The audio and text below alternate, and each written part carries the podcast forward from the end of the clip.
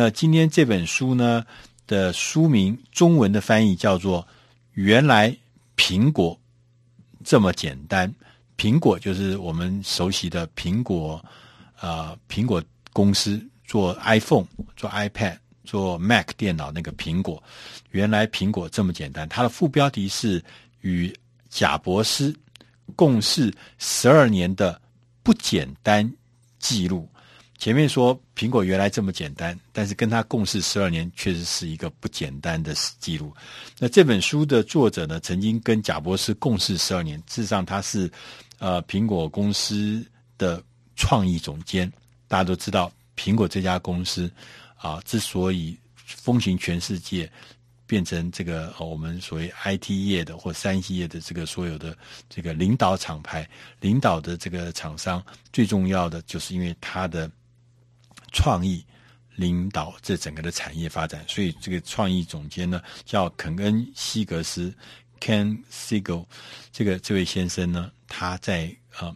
在苹果曾经跟贾伯斯先生一起共事了十二年，这非常不容易啊！听说跟贾伯斯共事是一个，因为贾伯斯是一个性情极为古怪的人，要跟他共同做十二年，而且还担任的是别的就算了，还担任的是这个创意总监。你想想看，这个难度有多高？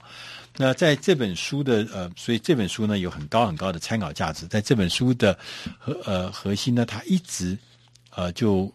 强调一件事情，就是说，我们呃在看到这个苹果电电脑这个呃苹果公司呢，它呃能够创造了这么惊让人惊奇的这个成绩，能够狂扫整个市场，推出的每一个产品都在市场上引起很大很大的影响，不管是 iPhone，不管是 iPad，不管是 iPod，不管是 Mac 电脑，每一样都。引起了很大很大的影响，但是呢，它的背后，它实际上背后，他说他有一些有一个重要的核心，这核心创造了他不同凡响的公司。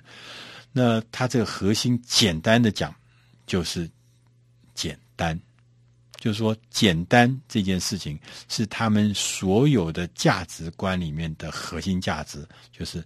简单，事实上，简单这件事讲起来简单，做起来可真的是非常的不简单。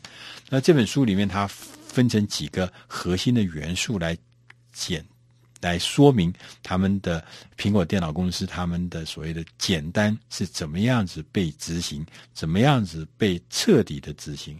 那他说，核心一，核心元素一呢是直率的思考。他说：“要让事情呢保持简单，你就必须要在复杂化之前，要保持这个一个准备，就是说，让所有的人能够讲话都能够直来直往，然后保持百分之百的诚实。”他说：“如果你不做这样子的话，马上你就会迷失在复杂里面。所以呢，你要让这样子的态度跟气氛。”变成啊、想当然了，大家都直来直往的沟通，也不要去拐弯抹角，也不要去讲什么隐喻，直接用直率的思考。他说，这是保持简单的第一个核心。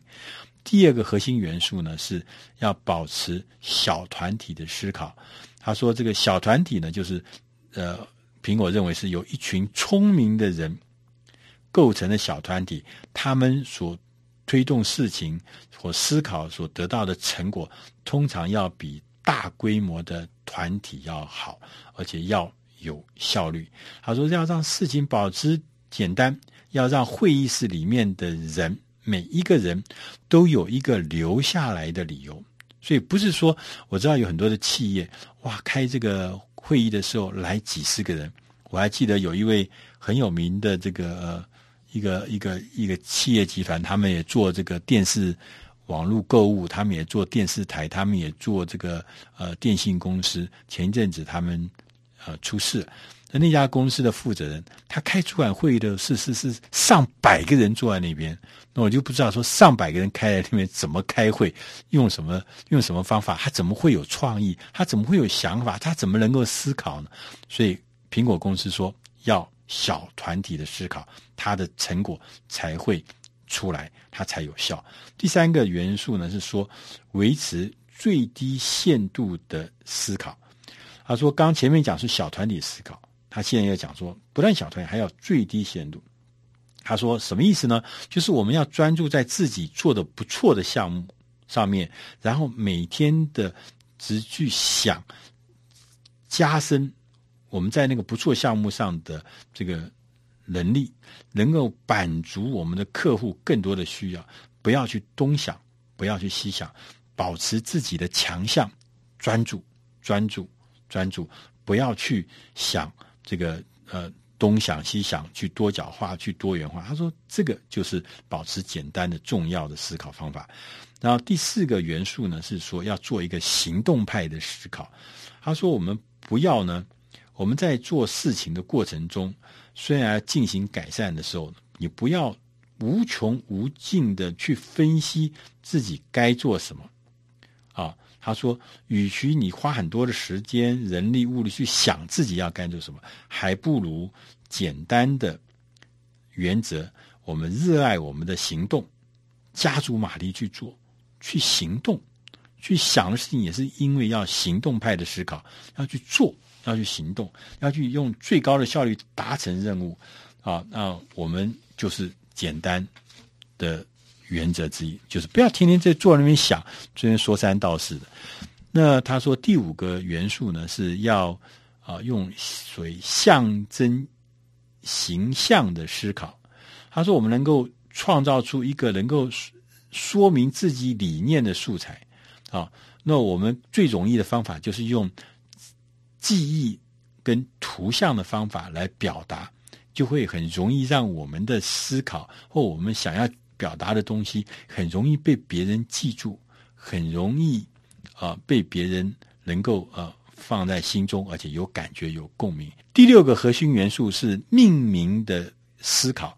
他说：“这个产品啊，苹果他们认为这个命名本身就是一个很大的艺术。”他说：“如果你能够创造出一个简单又好记的事物，譬如说 iMac、iPhone。”他说：“这就是行销的一个美好的开始。所以你会发现，苹果公司它的这个命名的时候是保持一个重要的原则，就是一致性。所有的电脑都加上 Mac，M-A-C；所有的消费性商品，它都加上一个 I 字开头。所以电话加 iPhone，平板电脑加 iPad，对，那个呃，这个呃呃那个呃呃音乐的的播放器叫 iPod。所以他就。”他他也特别强调，他们绝对不会用一长串的字来标示他们的，比如说网页的地址。我们有看到很多公司说，我的网页哇长的不得了，后面还有很多 slash，还有很多很多一长串的字。他说他们绝对不做这种事情，一定是非常非常简单好记的。那第七个元素呢，是要有随机的思考。